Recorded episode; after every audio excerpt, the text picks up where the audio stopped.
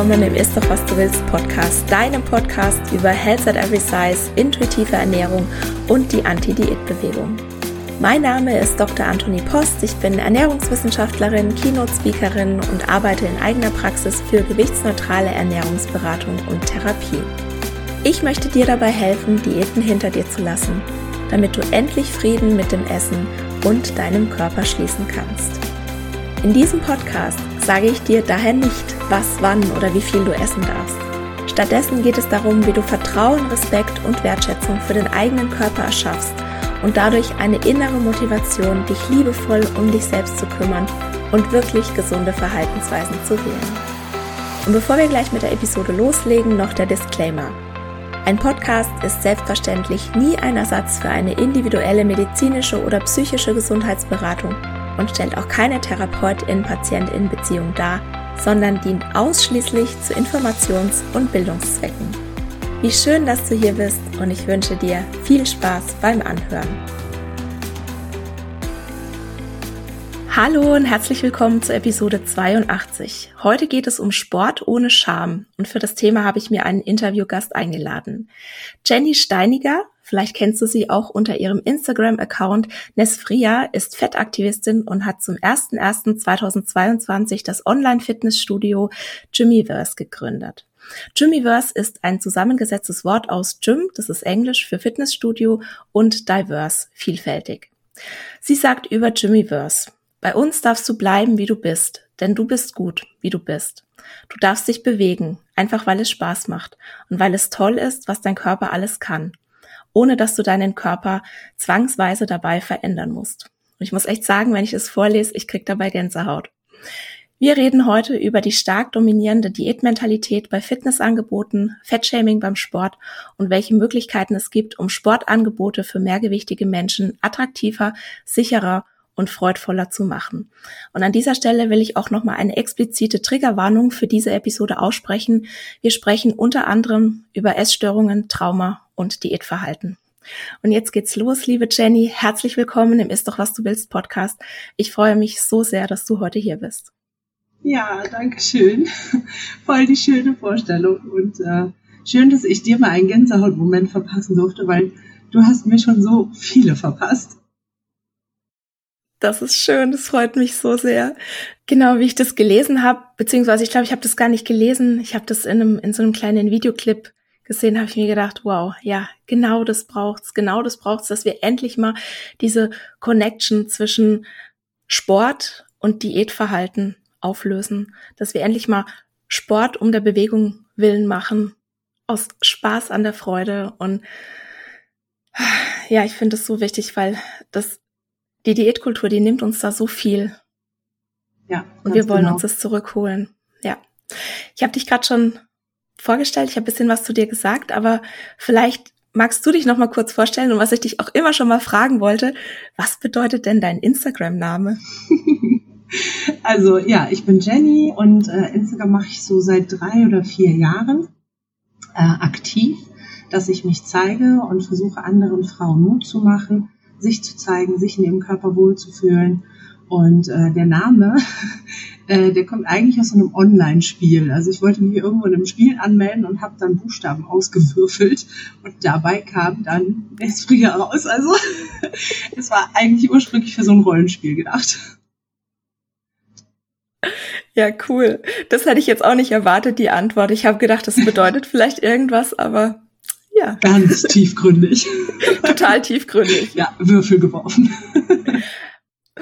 Du hast ähm, zu Beginn des Jahres ein Online-Fitnessstudio gegründet und dabei hast du dich, soweit ich das jetzt richtig weiß, früher keineswegs als sportlich bezeichnet, oder? Wie kam es denn dazu? Oh mein Gott, also äh, für mich war Sport lange Zeit immer so ein richtiges Hassthema. Also wirklich, es fing an in der Grundschule mit richtig fiesem Mobbing und es ging weiter in den weiterführenden Schulen mit äh, Kommentaren, das kannst du nicht, du bist zu dick dafür. Ähm, das sieht nicht gut aus, mach lieber was anderes, du kannst halt besser malen. und äh, jedes Mal war das so, dass ich mir dann auch gar nichts zugetraut habe. Und äh, dann war später Sport Teil meines essgestörten Verhaltens. Also man lernt es ja bei bestimmten Programmen, dass man sich über Sport eben zusätzliche Esspunkte verdienen darf. Und ähm, das endete bei mir in, ich darf meine Hauptmahlzeit nicht essen, wenn ich nicht mindestens zwei Stunden Sport gemacht habe.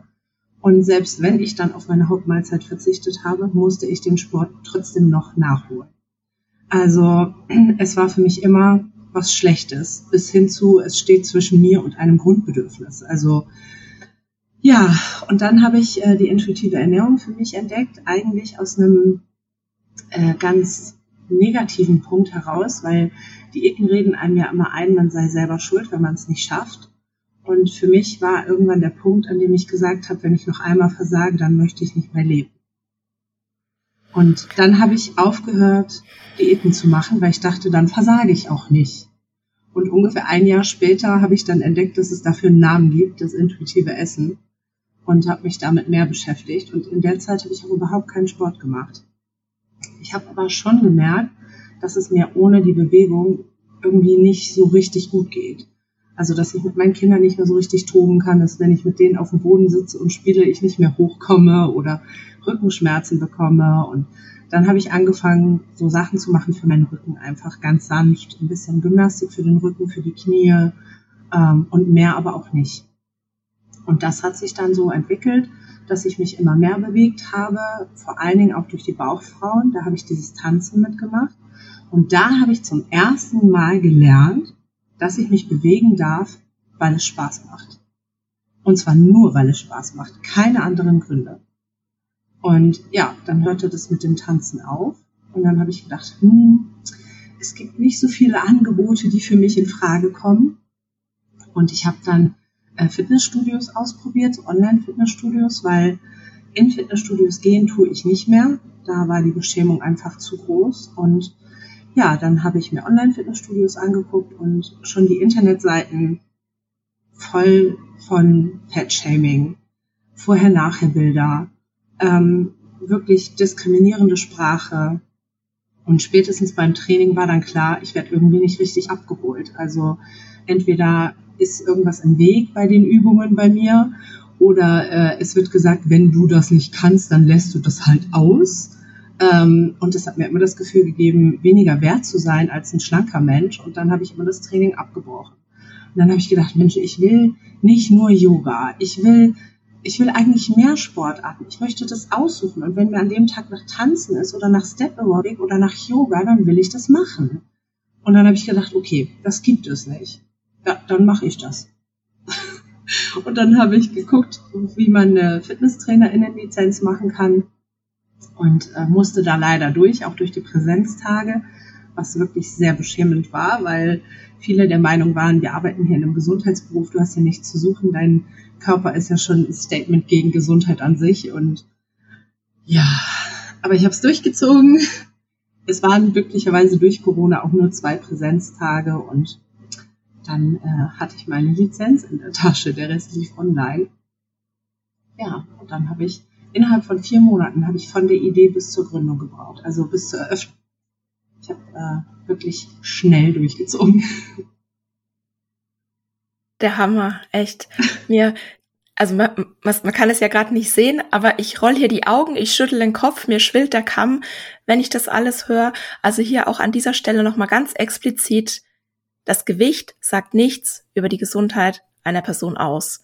Und wenn du oder der du gerade zuhörst, meinst, du kannst vom Gewicht auf den Gesundheitszustand eines Menschen schließen, dann lade ich dich hiermit herzlich ein, mal die eigenen Glaubenssätze zu überprüfen, weil das sagt nichts über die Person aus, über die du urteilst, sondern über dich. Und ich weiß, es hört sich jetzt total hart an und das ist auch nicht so, für was ich schämen muss, weil wir sind alle so sozialisiert, auch ich habe immer noch fettfeindliche Gedanken, die kommen einfach, obwohl ich diese ganze Arbeit mache. Der Unterschied ist, ich mache sie mir bewusst und ich reflektiere die. Und dann mache ich es das nächste Mal besser. Also tatsächlich, das Gewicht sagt nichts über die Gesundheit aus. Und ich weiß, dass es überall steht und dass die Gesellschaft uns das an jeder Ecke weiß machen will. Aber es ist einfach nicht so. Und mir tut es wirklich leid und weh zu hören, dass du da so einer Bestimmung ausgesetzt wurdest, anstatt, ja, anstatt, dass sich die Menschen freuen, dass es mal Leute gibt, die auch wirklich dazu beitragen, Angebote inklusiver zu machen. Ich habe jetzt beispielsweise auch letzt wieder Yoga gemacht und mir tut es so gut, mit einer dicken Yogalehrerin Yoga zu machen, weil mein Körper kann auf einmal außen vor bleiben. Ich muss mich nicht vergleichen, weil es einfach nicht wichtig ist. Und ich muss mich nicht schlecht fühlen, weil es einfach nicht wichtig ist. Und anstatt, also, ja, mir fehlen echt die Worte. Ich muss echt meine Gedanken sortieren, weil mir, ah, ja, du weißt, was ich meine, gell? Also ja. anstatt, dass sich die Leute freuen, dass es mal etwas mehr inklusivere Angebote gibt, ja, wo sich, wie du das so schön sagst, wo sich die Leute mal abgeholt fühlen. Und ich weiß genau, was du meinst. Ich habe es auch letztes Jahr mal versucht, mich in einem Online-Fitnessstudio anzumelden, aber wenn ich schon das Glück hatte, überhaupt irgendein Programm zu finden, das da angeboten wird, wo es nicht vordergründig um Gewichtsverlust geht, habe ich dann spätestens, während ich die Übungen gemacht habe, solche Sachen gehört wie, na ja, und jetzt verdienen wir uns das Mittagessen und jetzt, ähm, na, gehen wir den Pfunden an den Kragen. Und ich habe immer nur gedacht, nee, ich will meinen Pfunden gerade nicht an den Kragen gehen. Ich möchte mich gerne bewegen weil ich mich auch, also mir geht es auch so, ich fühle mich auch besser, wenn ich mich bewege. Wobei man auch jetzt hier nochmal ganz deutlich an dieser Stelle sagen muss, niemand schuldet der Gesellschaft, sich zu bewegen oder überhaupt auch nur Gesundheit zu einer Priorität zu machen. Ja, das ist ein Angebot, was wir hier im Podcast machen, dass wir darüber sprechen, wenn jemand Bewegung aus Spaß ins eigene Leben holen will, aber du bist nicht dazu verpflichtet. So, jetzt bin ich etwas abgeschweift. Erzähl doch mal, wie läuft denn das genau ab in einem, in einem Online-Fitnessstudio? Ja, es gibt jede Woche neue Trainingsvideos von verschiedenen TrainerInnen, also ich bin nicht alleine. Ähm, ich versuche immer mehr TrainerInnen für mich zu gewinnen und auch aus dem konventionellen Bereich. Diese werden dann aber von mir vorher geschult, damit ich diese, damit ich diesen diskriminierungsfreien Raum und auch das gewichtsinklusive Training garantieren kann. Das ist mir sehr wichtig. Dann gibt es nicht nur Bewegung. Es gibt auch Body Respect Talks, wo wir eben über Diskriminierung sprechen oder auch zum Beispiel über Kleidergrößen im stationären Handel, über Sehgewohnheiten und so weiter. Ähm, es gibt Meditation dieses Jahr. Also für dieses Jahr konnte ich eine Meditationsexpertin noch für uns gewinnen. Und äh, es gibt auch Vorträge von verschiedenen Expertinnen. Also da geht es dann auch mal um intuitive Ernährung oder auch um Sachen wie Rassismus zum Beispiel. Dass man einfach auch etwas lernt. Also dass man was für den Körper hat, den Geist und für die Seele. Also das ist quasi so ein Komplettprogramm. ja, genau, ja. Und wie findest du da deine Trainerinnen? Also wie viele sind's und wo kommen die her? Es sind jetzt zurzeit ähm, fünf Stück und ich finde die auf Instagram oder auf YouTube. Ähm, das ist ganz unterschiedlich. Und du sprichst sie dann an? Genau, ich schreibe die einfach mal an und erkläre das Konzept und sag so, hier gibt's was und äh, gefällt dir das? Und ja, dann trifft man sich meistens irgendwie über Zoom oder sowas, dass ich mal einmal erklären kann, wie das funktioniert mit den Videolizenzen. Also ich kaufe quasi Videolizenzen ein und äh, kann dann die Videos bei mir auf der Seite veröffentlichen. Und wie, wie ist so die Rückmeldung? Also wenn du jetzt zehn, zehn Personen anschreibst, wie ist so die allgemeine Rückmeldung? Ähm, von den äh, KundInnen oder von den TrainerInnen? Von den TrainerInnen. Von den TrainerInnen. Ähm, viele TrainerInnen sagen nein. Also gerade im konventionellen Bereich ähm, Viele haben aber auch gesagt, hier, du kannst meine YouTube-Videos einfach benutzen, wo ich dann sagte, nee, nee, ich wollte schon exklusiven Content haben. Ja, das ist dann dein Problem. Also wirklich ähm, gemeine ja, Antworten auch. Ähm, und manchmal merke ich auch, dass das Konzept nicht verstanden wird. Und dann weiß ich auch, okay, ähm, das, da kommen wir nicht zusammen. äh, von meiner Seite aus dann, weil ich merke einfach, dass äh, ja dann nicht verstanden wird, was Diskriminierung mit einem macht und dass man eben sich bewegen darf, einfach nur aus Freude, das wird überhaupt nicht verstanden. Und dann weiß ich, okay, dann funktioniert das leider mit uns nicht, dann ja, kommen wir da nicht zusammen. Hm. Ja, das hat sich gerade so leicht angehört, deshalb habe ich gedacht, ich frage jetzt nochmal nach.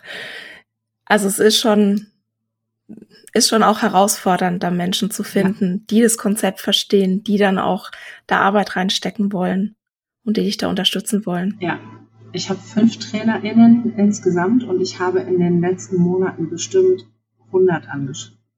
Mhm. Also die meisten sagen nein oder ich sage dann nein, wenn ich merke, dass äh, das Konzept nicht verstanden wird. Du hast vorhin schon angesprochen, dass du auch schon als Kind sehr schlechte Erfahrungen mit Bewegung gemacht hast und vor allem auch in der Schule. Und ich weiß auch, dass viele meiner FollowerInnen und HörerInnen schon auch eben von klein auf diese schlechten Erfahrungen gemacht haben. Ich sage da nur Bundesjugendspiele, Benotung im Schulsport, Fettshaming, verletzende Kommentare zur Sportlichkeit. Du hast es ja alles auch schon angesprochen. Als letztes in eine Mannschaft gewählt zu werden. Und ich finde, es ist dann auch wenig überraschend, wenn Sport und Bewegung im Erwachsenenalter dann auch negativ besetzt ist. Und du sagst ja, wir wollen uns die Freude an Bewegung zurückholen. Wie geht das?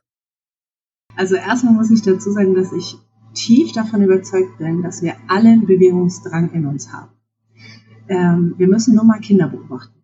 Also wenn ich meine Kinder beobachte, die toben, die rennen, die springen, die turnen, die klettern und das machen die mit einer Selbstverständlichkeit, weil sie einfach das tun, wonach ihnen ist. Also die gehen zum Beispiel zum Kampfsporttraining und wenn da am Anfang die Aufwärmrunde ist, wo die quer, kreuz und quer durch den Raum laufen sollen, dann gackern die dabei, also wirklich laut das ist nicht nur so, als würden die lächeln, sondern die sind richtig laut am Lachen, wo ich am Anfang immer dachte, boah Leute, ihr lauft nur. Aber es ist die pure Freude, sich bewegen zu dürfen und sich bewegen zu können. Das ist tief in uns verwurzelt. Wir müssen diese Freude nur wiederentdecken. Und das tun wir, indem wir eben uns begreiflich machen, dass wir das nicht tun müssen. Niemand muss sich bewegen. Du musst überhaupt nichts. Du darfst auch auf dem Sofa sitzen und entspannen. Ähm, und wenn du dann irgendwann merkst, oh, oh ich würde gerne mal spazieren gehen, irgendwie ist die frische Luft gerade draußen so schön, oder oh, ich habe irgendwie Lust, eine Runde zu tanzen. Ich mache mir einfach mal meine Musik an und wackel mal ein bisschen mit dem Hintern. Und ja, das ist so die, die ersten, die ersten Annäherungen quasi, wie, wie bei so einem Date, wo man sich dann am Anfang erstmal so abcheckt. Und ja, dann ausprobieren. Ausprobieren, was man noch nie gemacht hat. Sachen wie Bogenschießen oder Trampolin oder sowas. Also, dass man wirklich einfach mal Sportarten ausprobiert, auf die man nie gekommen wäre. Und irgendwann wird man merken, hey man, das macht mir ja richtig Spaß. Und wenn man keinen Spaß hat, mach was anderes. Oder mach nichts mehr. Das, was sich eben gut anfühlt. Also wirklich auf den Körper zu hören. Das ist auch das, was ich bei meinen Beratungen empfehle, sich wirklich erstmal die Erlaubnis zu geben, nicht Sport zu machen. Das ist genau das gleiche wie mit dem Essen, mit dem intuitiven Essen, sich da die Erlaubnis zu geben, alles essen zu dürfen, was man essen möchte, so dass man dann überhaupt erst auch wirklich die Wahl hat. Solange du dir irgendwelche Dinge verbietest, kannst du niemals aufgrund deiner Bedürfnisse Entscheidungen treffen, sondern du hast immer so, so ein Hindernis noch vor dir. Und beim Bewegen ist es quasi andersrum. Für mich genauso. Sich wirklich erstmal die Erlaubnis zu geben, nichts zu machen. Sich überhaupt nicht bewegen zu müssen, wenn man das nicht will.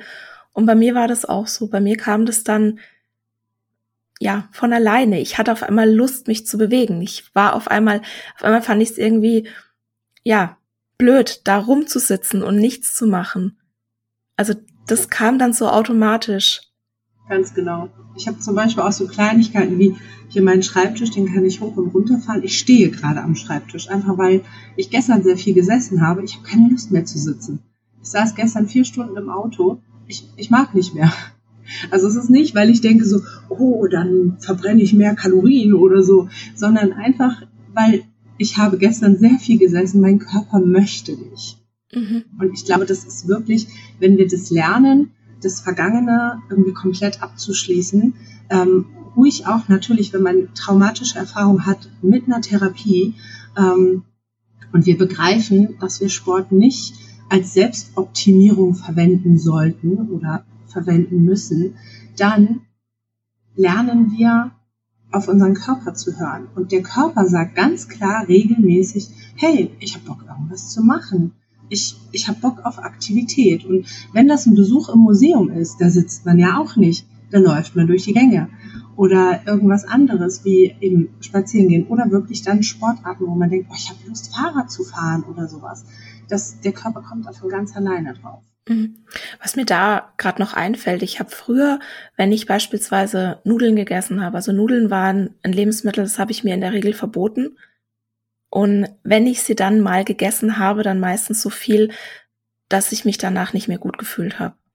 Und dann hatte ich wirklich, ja, so ein Esskoma und konnte mich nur noch auf die Couch legen und mir hat der Bauch wehgetan und ne, ich habe mir dann geschworen, ich esse nie wieder Nudeln, Mhm. Ne? Ja, und, das gleiche äh, gibt's beim Sport auch. Genau. Wenn du, wenn du, nie Sport machst und dann auf einmal irgendwie zwei Stunden, keine Ahnung, joggen gehst oder so, dann wirst du dich danach auch nicht gut fühlen. Genau. Und was ich jetzt gemerkt habe, und das ist mir gar nicht bewusst gewesen, das ist mir vor ein paar Wochen erst aufgefallen, wenn ich jetzt Nudeln esse, dann bin ich danach wie so ein Kind, das die Energie dann irgendwie loswerden will.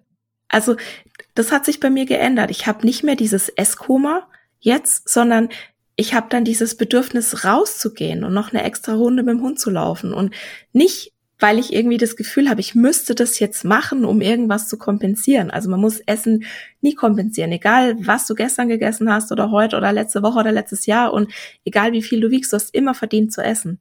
Da, da, da muss es, da darf es keine Kompensation geben. Das ist einfach was, was mir mein Körper sagt, so, wow, wir haben jetzt wirklich viele Nudeln gegessen, es war voll mega und jetzt bewegen wir uns. Einfach weil es sich dann noch besser anfühlt. Wahrscheinlich ja auch, weil du jetzt nicht mehr bis zum Koma isst, sondern bis du satt bist, bis es dir gut geht. Genau. Genau. Wobei das jetzt auch nicht immer funktioniert und das muss es auch gar nicht. Also manchmal esse ich auch noch so viel, wo ich mir dann danach gedacht habe, so, okay, jetzt habe ich es nicht richtig, ne, ich habe den Absprung nicht richtig geschafft, ich habe nicht richtig das Signal gehört, aufzuhören, aber das ist nicht mehr schlimm, so wie es früher war, sondern das die ist Vorwürfe wirklich. Sind weg. Genau, die Vorwürfe sind weg, die Scham ist weg und ich denke mir so, okay, ich habe wieder was gelernt mein Körper hat mir jetzt eine Info gegeben, dass ich irgendwie nicht aufmerksam war.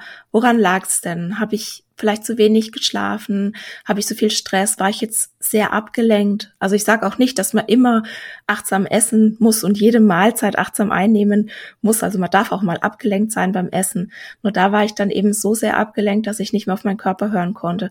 Und das dann wirklich so als Hinweis zu nehmen, so, ah, okay, mein Körper, der will mir gerade was sagen. Was ist denn da los? und dann da ganz neutral drauf zu gucken. Das finde ich total schön. Die ausbleibenden Vorwürfe sind auch schön. Also ob das jetzt bei der Bewegung ist oder beim Essen. Ähm, ich weiß, also ich hatte eine Magenoperation hinter mir. Ich habe einen Schlauchmagen. Und als ich irgendwann an dem Punkt war, an dem ich nicht mehr Gewicht verloren habe, sondern zugenommen habe, habe ich mir wahnsinnige Vorwürfe gemacht. Also wie ich mit mir gesprochen habe, das war wirklich unmenschlich. Und ich weiß noch, ich habe das dann schon überwunden gehabt, aber als so weiß nicht, von einem halben Jahr war ein Beitrag von dir oder von Benny and Mind, die Petra Schleifer, wo nochmal stand, ähm, ne, dass es nicht meine Schuld ist, wenn ich nach einer Magenoperation wieder zunehme. Und ich habe geweint. Geweint wie ein Kind. Ich saß vor dem Handy und ich habe wirklich geweint, weil dieses so, dass mir das nochmal jemand ganz klar sagt, so, das ist nicht deine Schuld. Ähm, ja, das hat irgendwie nochmal ganz viel aufgelöst. Ja, das war Petra. Die hat ja auch einige PatientInnen mit Schlauchmagen und es ist leider, was heißt leider? Es, ich will es gar nicht bewerten. Es ist nicht ungewöhnlich, nach einer Magen-OP wieder zuzunehmen, weil der Körper sich anpasst, weil der Stoffwechsel sich anpasst. Und es ist auch nicht ungewöhnlich, wenn dann nach einer gewissen Zeit wieder Krankheiten auch zurückkommen. Also das kann man alles in der Literatur nachgucken. Und ja, es ist, es ist traurig, dass dann einfach den Leuten die Schuld dafür gegeben wird. Ne? Ja. Hier, das ist die Lösung und jetzt liegt's an dir. Aber das ist nicht so. Das ist einfach nicht so. Ja, das ist bei der Körperoptimierung ja ähnlich. Wenn dein Bauch nicht ein Sixpack hat, dann äh, wird dir die Schuld eingeredet. Du müsstest ja einfach nur härter trainieren. Du musst einfach nur Krafttraining machen. Du musst einfach nur dies machen oder das machen. Also du wird so viel eingeredet, dass man am Ende ja auch gar nicht mehr weiß, was soll ich denn jetzt überhaupt noch machen? Welche Bewegung ist denn jetzt gut für mich? Und ja, das weiß dein Körper von ganz alleine. Also mein Lieblingsbeispiel an dieser Stelle ist, egal wie viel ich trainieren würde, egal wie ich mich ernähren würde, egal was ich tun würde, ich könnte es niemals schaffen, 100 Meter in unter 10 Sekunden zu laufen. Das gibt meine körperliche Ausstattung einfach nicht her. Und genau so ist es bei, beim Abnehmen, beim Trainieren, nur dass uns da eingeredet wird, wenn wir uns nur genügend anstrengen, dann könnten wir das. Also das ist wie, wenn wir jetzt eine 423 Milliarden große Industrie hätten, die uns allen einreden würde, wenn wir uns nur genügend anstrengen, dann könnten wir alle 100 Meter in unter 10 Sekunden laufen. Ne? Und wenn man das hört, da denkt man sich so, uh, ja, was für ein Quatsch. Ne? Aber genau das wird uns beim Trainieren, beim Sport, beim Gewicht, bei, unsere, bei unserer ganzen Körperoptimierung eingeredet. Und ich muss echt sagen, für mich war und ist Sport die schwierigste der drei Säulen von Health at Every Size. Also intuitiv essen, das ging bei mir relativ schnell, relativ gut. Und die Körperakzeptanz, die hat dann nachgezogen. Also da habe ich natürlich auch noch einen langen Weg vor mir, aber das ist auch völlig okay. Aber mich hat es ganz lange getriggert, mich zu bewegen.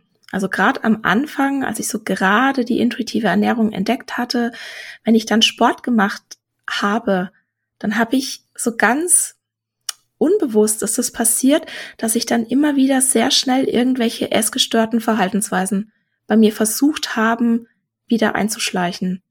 Wenn ich wirklich nicht jetzt nur so diese Alltagsbewegung wie mit dem Hund spazieren gehen oder Fahrrad fahren.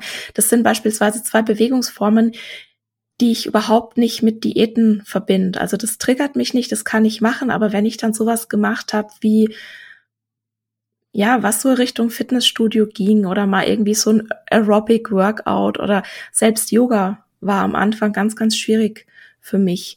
Und ich habe mich dann schon im Alltag bewegt, so wie halt mein Körper mir das rückgemeldet hat, dass, dass er das gut findet. Aber ich konnte eine Zeit lang überhaupt keinen Sport machen. Was würdest du denn da jemanden in meiner Situation raten? Also der erste Tipp ist erstmal, du musst auch nicht. Und ähm, dann nochmal so ein kleines Ding, was man verändern kann, was uns schon richtig viel ausmacht, ist, nenne es nicht Sport, nenne es Bewegung. Mhm. Das macht wirklich wahnsinnig viel aus. Das war bei mir auch so. Also ich habe immer noch äh, sogar während meiner äh, Trainerinnen-Ausbildung gesagt, ich hasse Sport. Und äh, das ist einfach, ich bewege mich. Und ja, das sind so die ersten, die ersten Tipps. Und dann ähm, geh das wirklich ganz langsam an, wie ich vorhin gesagt habe. So, mach die Musik an und tanz ein bisschen. Und sei es beim Kochen. Ähm, tanz mal zu einem Lied, einfach nur ein bisschen. Mit den Kindern mache ich das total gerne. Ähm, das hat dann auch nicht so diese, diesen ja, Beigeschmack von Sport. Und dann ist es wirklich die Routine. Also gerade bei Dingen, die wir regelmäßig machen, die wir einfach fest in unseren Alltag integriert haben, ähm, lernen wir das ja eher um, dass wir ähm, nicht mehr diese Gedanken haben. Also das ist bei mir beim Essen zum Beispiel auch durch das intuitive Essen habe ich einfach beim Essen nicht mehr so diese Gedanken. Jetzt hatte ich vor einem halben Jahr so richtig schlimm Magen-Darm. Das ist ja keine Routine, das kommt so ab und zu mal.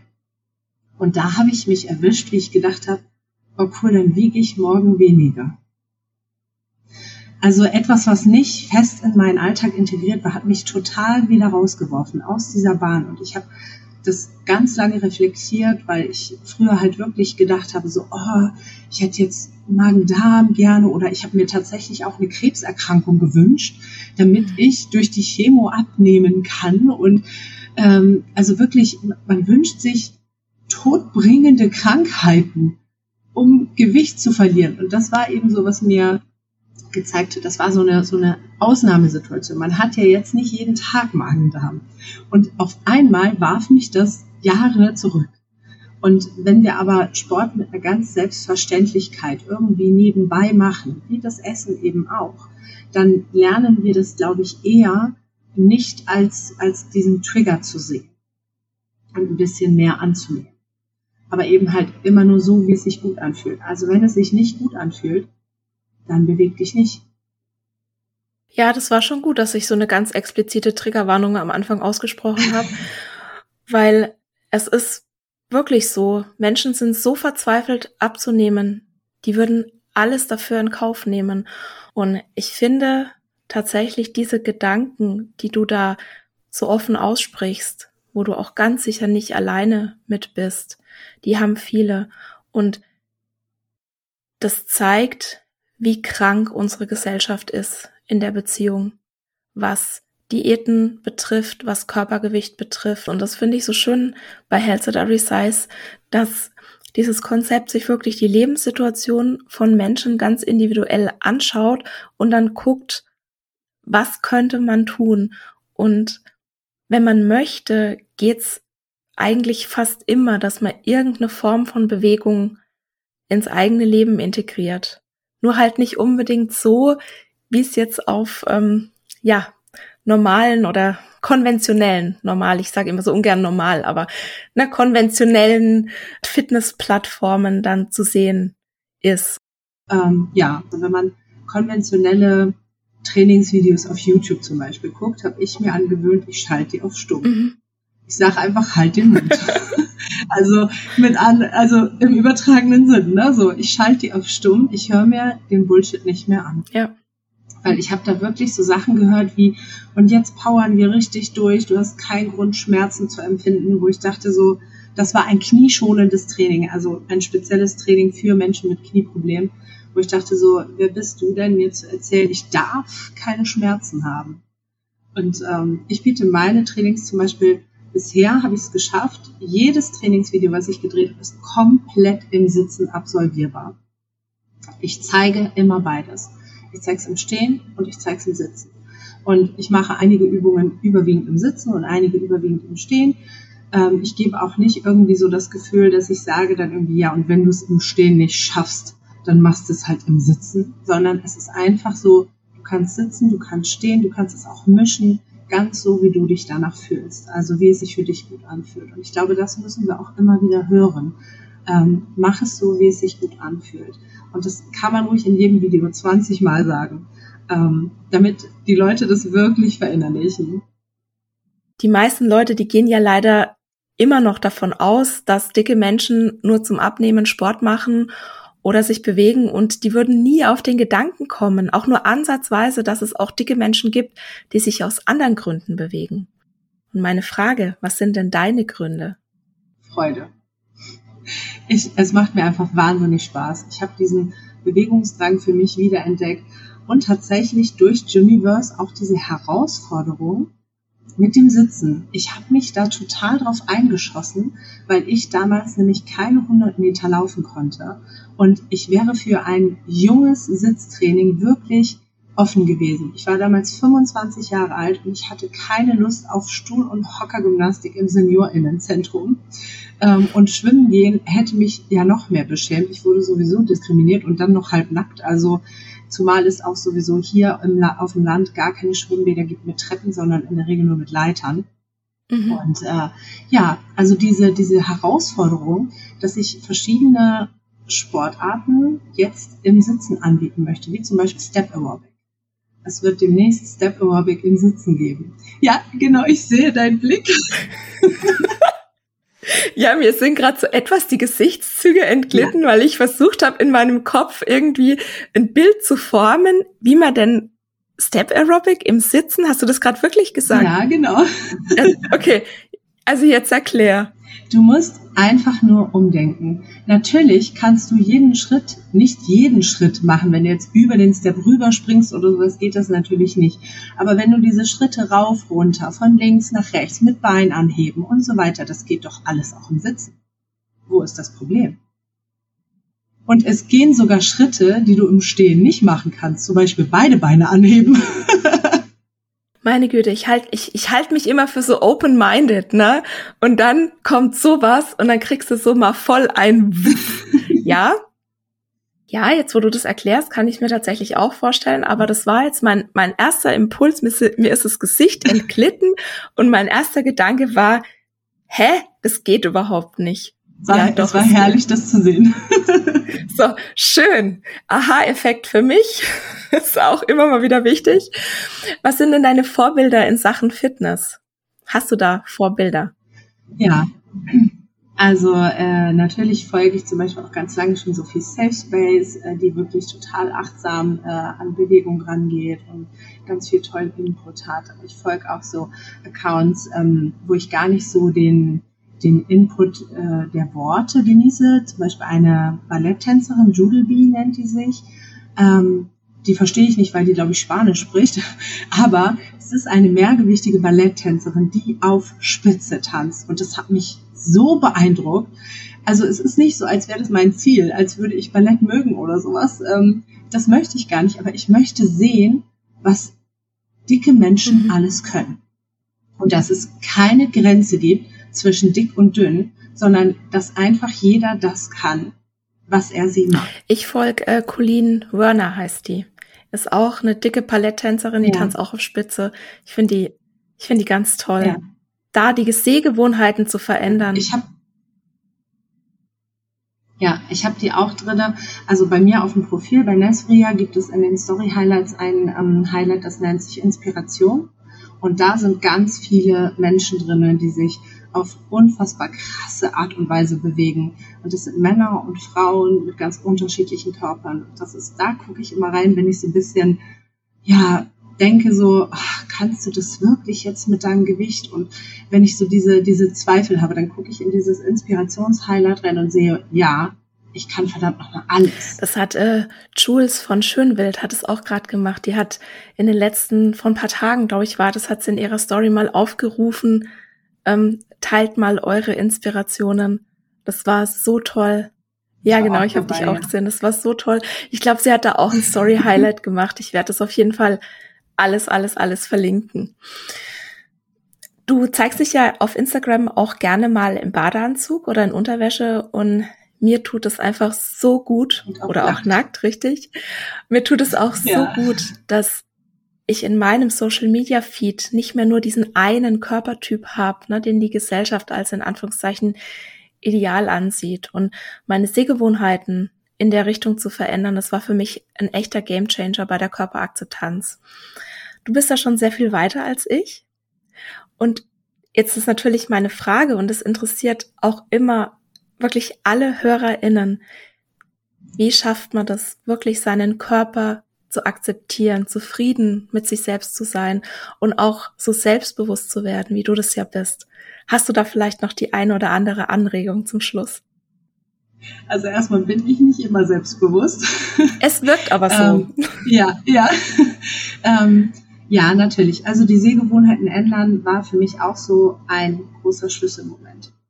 Und äh, dann habe ich angefangen, Fotos von mir zu machen. Immer an Tagen, an denen ich mich wohlgefühlt habe, wo ich gesagt habe, hey, oh, irgendwie fühle ich mich gerade echt richtig wohl, alles ist okay, mir geht's gut. Und dann habe ich einfach so ein paar Selfies gemacht. Und ich habe meistens von 100 Fotos 99 wieder gelöscht.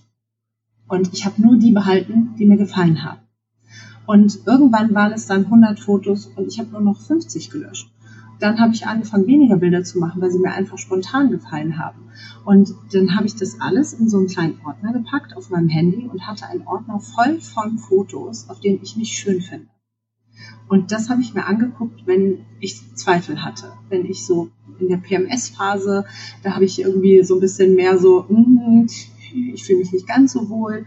Ähm, ja, und dann habe ich auch angefangen, professionelle Fotoshootings zu machen. Äh, viele Fotografen bieten das auch auf TFP-Basis an, wenn sie die Fotos zum Beispiel auf Instagram verwenden dürfen oder für ihre Website. Wenn man das nicht möchte, muss man natürlich auch bezahlen.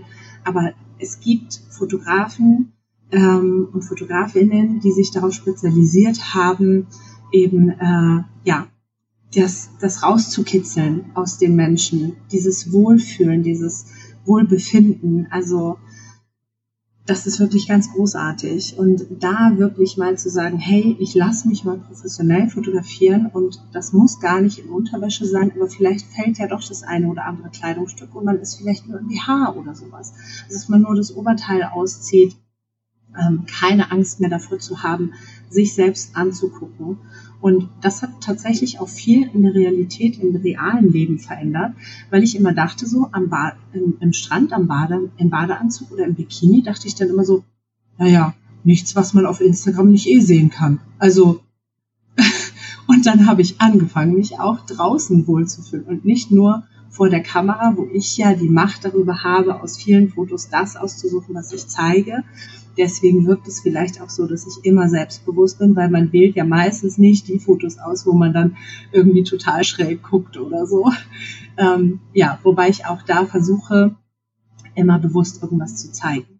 Und äh, meine Fotos sind auch tatsächlich äh, unbearbeitet. Also am Anfang wurden sie immer noch bearbeitet, aber im Laufe der Zeit habe ich, wenn FotografInnen sich bei mir gemeldet haben, immer gesagt, wenn du die Bilder bearbeiten möchtest, dich bei mir. Voll schön. Es ist äh, toll, dir zuzuhören, weil, weil du, weil du wirklich so deine, deine Geschichte und was sich alles so verändert, also so diese, diese Etappen, genau das ist das Wort, was ich gerade gesucht habe. Wenn man dir zuhört, man sieht so die Etappen, die man machen kann. Und das ist total schön. Und es war. Also es gibt Entschuldige, ja. Es gibt natürlich, es gibt natürlich noch wahnsinnig viele Tipps und äh, Übungen und so weiter. Und das ist auch für jeden, jede was anderes. Also Fotos müssen es nicht sein, aber das war für mich ein großes, äh, so ein ganz großes Ding, mich regelmäßig zu sehen und mir meiner selbst bewusst zu werden. Wie sehe ich aus und wo bin ich überall? Wo höre ich auf? Also das war wirklich ein Riesending für mich. Total das schöne Gespräch ich bin mir so sicher, dass da ganz viele so viel mitnehmen können und tatsächlich, ich hatte diesen riesen Aha-Effekt mit dem Step Aerobic im Sitzen, wo ich mir so denk, ja, mein Mind, der kann noch ein bisschen opener werden. also ich bin, so ich bin sehr, sehr, sehr gespannt, was da alles noch kommt. Ich finde es toll, dass du so eine Plattform anbietest, wirklich ja auch ein Safe Space, wie den ja Sophie beispielsweise auch anbietet. Und ich kann von mir nur sagen, mir tut es so gut, solche Angebote auch in Anspruch zu nehmen, weil das macht was mit einem. Es macht einfach was mit einem. Und ist alles gesagt oder möchtest du gerne jetzt ganz zum Schluss den HörerInnen noch was mitgeben? Ähm, du hattest in deinem Podcast immer eine ganze Weile die Frage nach dem Körperrespekt gestellt. Ja, die habe ich immer, vergessen. Dass man, was für, ich finde, was bedeutet für dich Körperrespekt? Ich habe noch eine Frage. Was bedeutet ja. für dich Körperrespekt?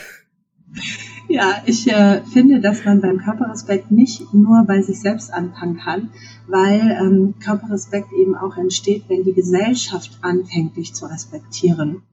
Und wir eben einfach komplett aufhören sollten, Körper zu kommentieren, weil wenn wir nicht mehr kommentiert werden, entsteht der Respekt, glaube ich, viel einfacher, mhm. als wenn man versucht, seinen Körper zu respektieren und von außen kommt immer, hast du abgenommen, willst du nicht mal, willst du nicht was verändern und, und, und. Also ich glaube, es ist sehr viel einfacher. Und wenn wir das nach außen tragen und andere Menschen merken, wie schön es sich anfühlt, wenn der eigene Körper nicht mehr so kommentiert wird, dann tragen die das auch wieder nach außen. Also wie so ein Schneeballsystem.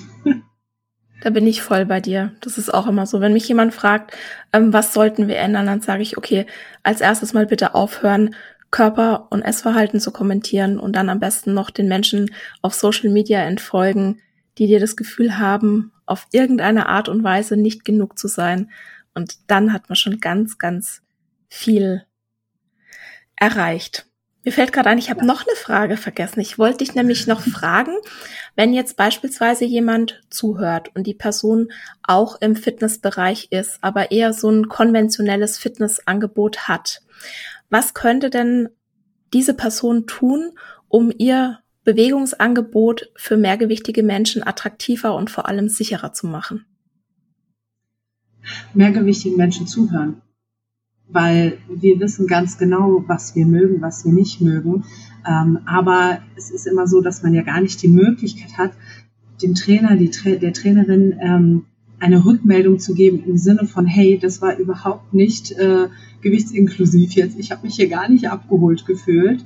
Ähm, ja, also da mehr zuhören und vielleicht auch gerade genau wie du sagst, für die anderen die Sehgewohnheiten ändern, gucken, wie sieht es aus mit dickeren Körpern und sich von mir schulen zu lassen. Also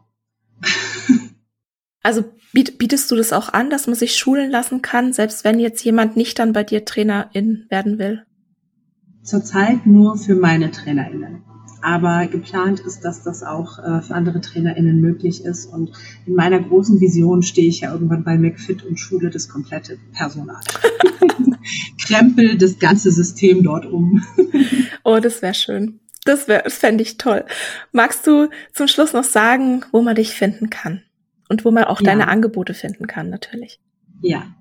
Also auf Instagram Nesvria und äh, das ist mein privater Account und Jimmyverse, äh, das ist dann das Fitnessstudio und äh, auf jimmyverse.de ähm, ist dann das Fitnessstudio mit den Videos vorhanden. Da kann man sich dann registrieren und äh, mit der Mitgliedschaft eben wöchentlich Trainingsvideos, die Body Respect Talks, die Meditationen und so weiter erhalten.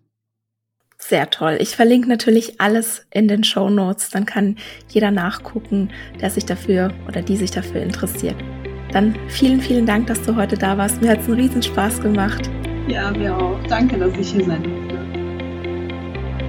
Vielen Dank, dass du uns deine Zeit geschenkt hast. Und ich hoffe, du bist nächste Woche auch wieder dabei.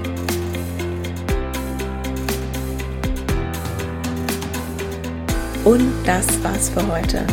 Ich danke dir von Herzen fürs Zuhören und hoffe, dass dir die Episode gefallen hat und dass du ganz viel für dich mitnehmen konntest.